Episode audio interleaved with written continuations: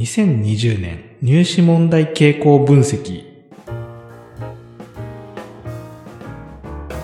実際に出題された2020年の入試問題を小川先生が分析をしてですね、例を取りながら、それぞれの学校でですね、どういった傾向があったり、また来年以降、その学校をもし受ける場合にどういう対策をしていったらよいのかっていうのを解説していこうと思います。前回第1回は灘中でしたけれども、えー、今回は女子私学の最高峰、応印中学を解説していきたいと思います。えー、今年の応印中学については先生どんな印象をお持ちですかね？もうね、さすが応印でね、特にブレることなく、はい、もう例年通りと言っていいんですけども、えー、じゃあ何をもって例年通りと言うかというと、はいえー、この2020年の入試というのは、各受験校、進学校全体の傾向として、しっかりと目の前の情報を読み取って、組み合わせ考えていく力を問おうとする。そういった入試になってるんですね。で、応印というのはも、もともとその女子の中でも、その思考力と問題処理力というのを共に求める学校なんですけども、はい、で、そ、そこ自体は傾向は変わっていないんですが、ただ、例えば算数ですね。えー、説問の中に定律減税を持ってきたりして、はい、問題文を読んだ時に言ってることの意味がわからないと、あれってなってしまう。ということは、その一つ一つの問題をただただこなすんじゃなくて、何を聞かれていて何答えたらいいのかなって、今自分が出したこの数字って何の数字だっけというところを確認しながら問題を解いてきたり、パッと見、見たことがないように見えるけど、でもきっとどっか糸口あるよなと。自分の持っている知識のあれが使えないか、これが使えないか、一旦式に落としてみよう、図を変えてみよう。そういう手を動かすことで何とか解こうとする練習をしてきたこと、先生の解説を待って、解説を聞いて、よし覚えて、テストではその問題が解けますよ。っていう練習をしてきただけの暗記のことで差がつくような、そういうものが算数で、えー、出されていますね。であとね、立体図形について、その空間把握の力が求められるので、それについても、6年になってからね、慌てて対策トレーニングやっても、なんか違うんですよ。付け焼き場でなかなかいかなくて、やはり4年、5年、6年と段階的に計算力も含めたトレーニングを積み上げていきつつ、低学年時期からですね、立体感覚というのブロックを実際に使って体感的に学んでみたりとか、まあ時間があれば展開図を組み立てて図形作ってみたりとか、はいうん、いろいろ自分の手で立体図形をスケッチしてみて感覚をつかんだり、そんな勉強をしてきた子は強いでしょうね。なるほどですね。はい。で、国語ですけど、まあ、ここもね、あの、応用は本当に毎年、えー、大人が読んでも、あ深いなと思える内容なんですが、えー、世間一般の感覚で言うと、素直に勉強に取り組んできた、中2中3ぐらいの読解能力が欲しいなというのが、この、応印の国語の到達イメージなんですけども、まあ文章自体はね、時間かけて読んでいいんだったらわかるんですよ。でも持ち時間を考えると、一回ずっと前から順に読んでいって、読み終えた時点で全体の内容が大体わかる。その上で、例えば一番の論説であれば、説問を順に解いていく際に、一つ一つの問題を見て、じゃあ内容が説明されていた段落をその場で特定できたら、どれを要素に使おうかなと決めて、その場で記述ができていく。はい。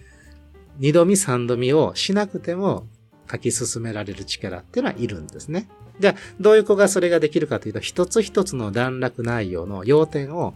順に頭でまとめながら、もしくは線を引きながら読み進めていく力。これも6年だけでは無理ですね。5年、6年、2年間十分な読解を重ねてきた子でないとなかなか厳しいなと思います。大量じゃなくていい。毎週毎週一つ二つの文章でいいから内容のあるものをしっかり読み取って要約するとどういう内容かなというのを大人と話してみたり、もしくは記述問題を嫌がらずにですね、一つ一つ書き上げることによって段落内容の要点をつかむ練習を重ねる。これが論説の方の鍛え方。で、今年の応印の大物には小説なんですけども、場面がですね、中国のある集落の昔からの風習に基づいて、嫁として嫁いでいくお姉さんにまつわる 話で、はい。はい、で、そこにですね、えー、文字を書くということが、その集落の女性にとってどんな意味があるのかっていう独特の、なんていうか、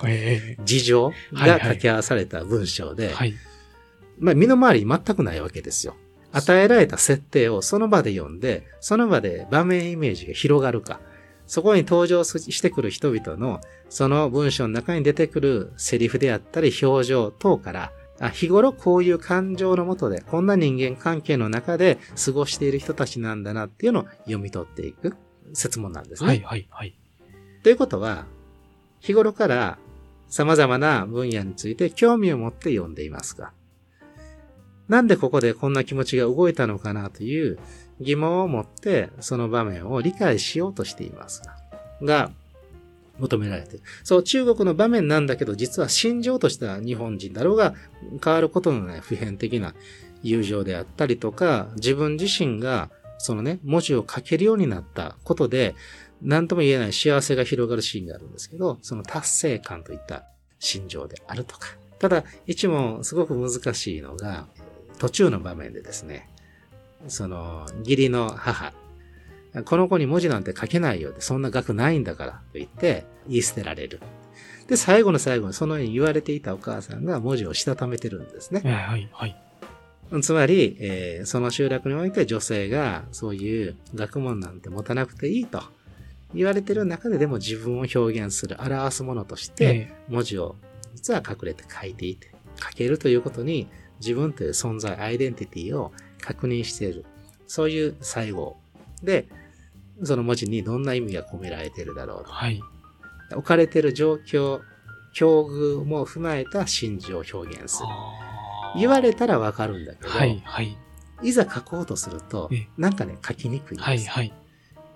なので、口先で終わらさずに、ちゃんと書いて人に読んでもらったかっていうことが試される。そういう入試でした。どんな子が、じゃあその応援国語をこなしていってるかというと、これもね、やはりもう子供たちの国語力を育てる上での王道なんですけど、ええ、大人の関わりなんですね。聞いてやる、書いたものを読んであげる、はい、こういうところも見えてくるよねと、大人なりの見方を教えてあげる、こっちの本も読んでみたらと進めてあげる、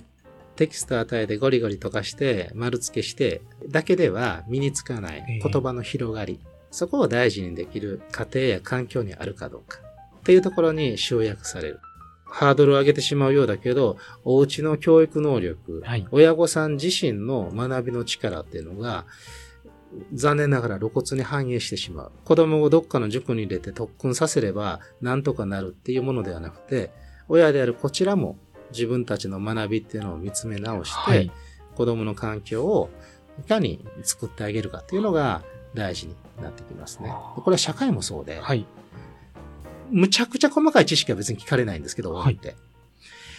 でも地図帳を日頃から開いて、指でなぞるようにして地形を理解しようとしてるかとか、はい、うん、単に単語を覚えて終わりじゃなくて、つながりの意味を持ってるかとか、海流がどこで分岐していって、その結果魚の流れ、水温がどうなってそれは気温にどうつながってるのかとか、つながりを意識しながら学べてるか。資料を見ながら学べてるかっていう日常が問われますし、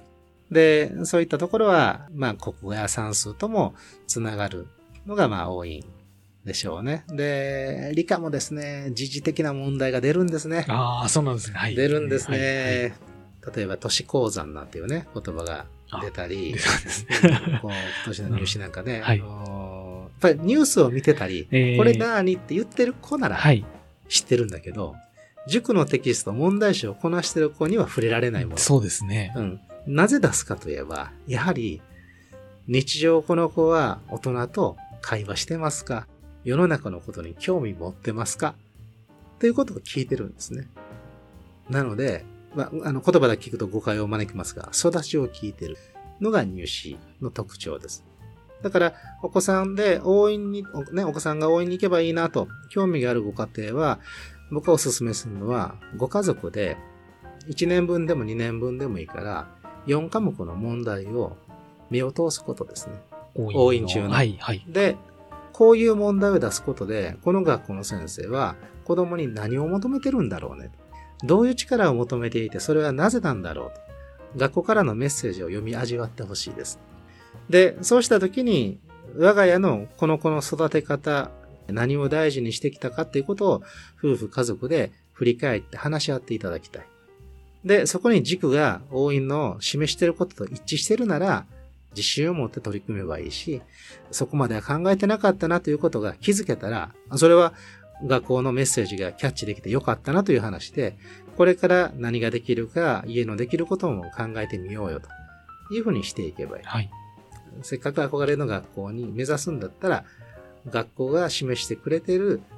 子供たちを伸ばす上でのメッセージというものも学びの材料に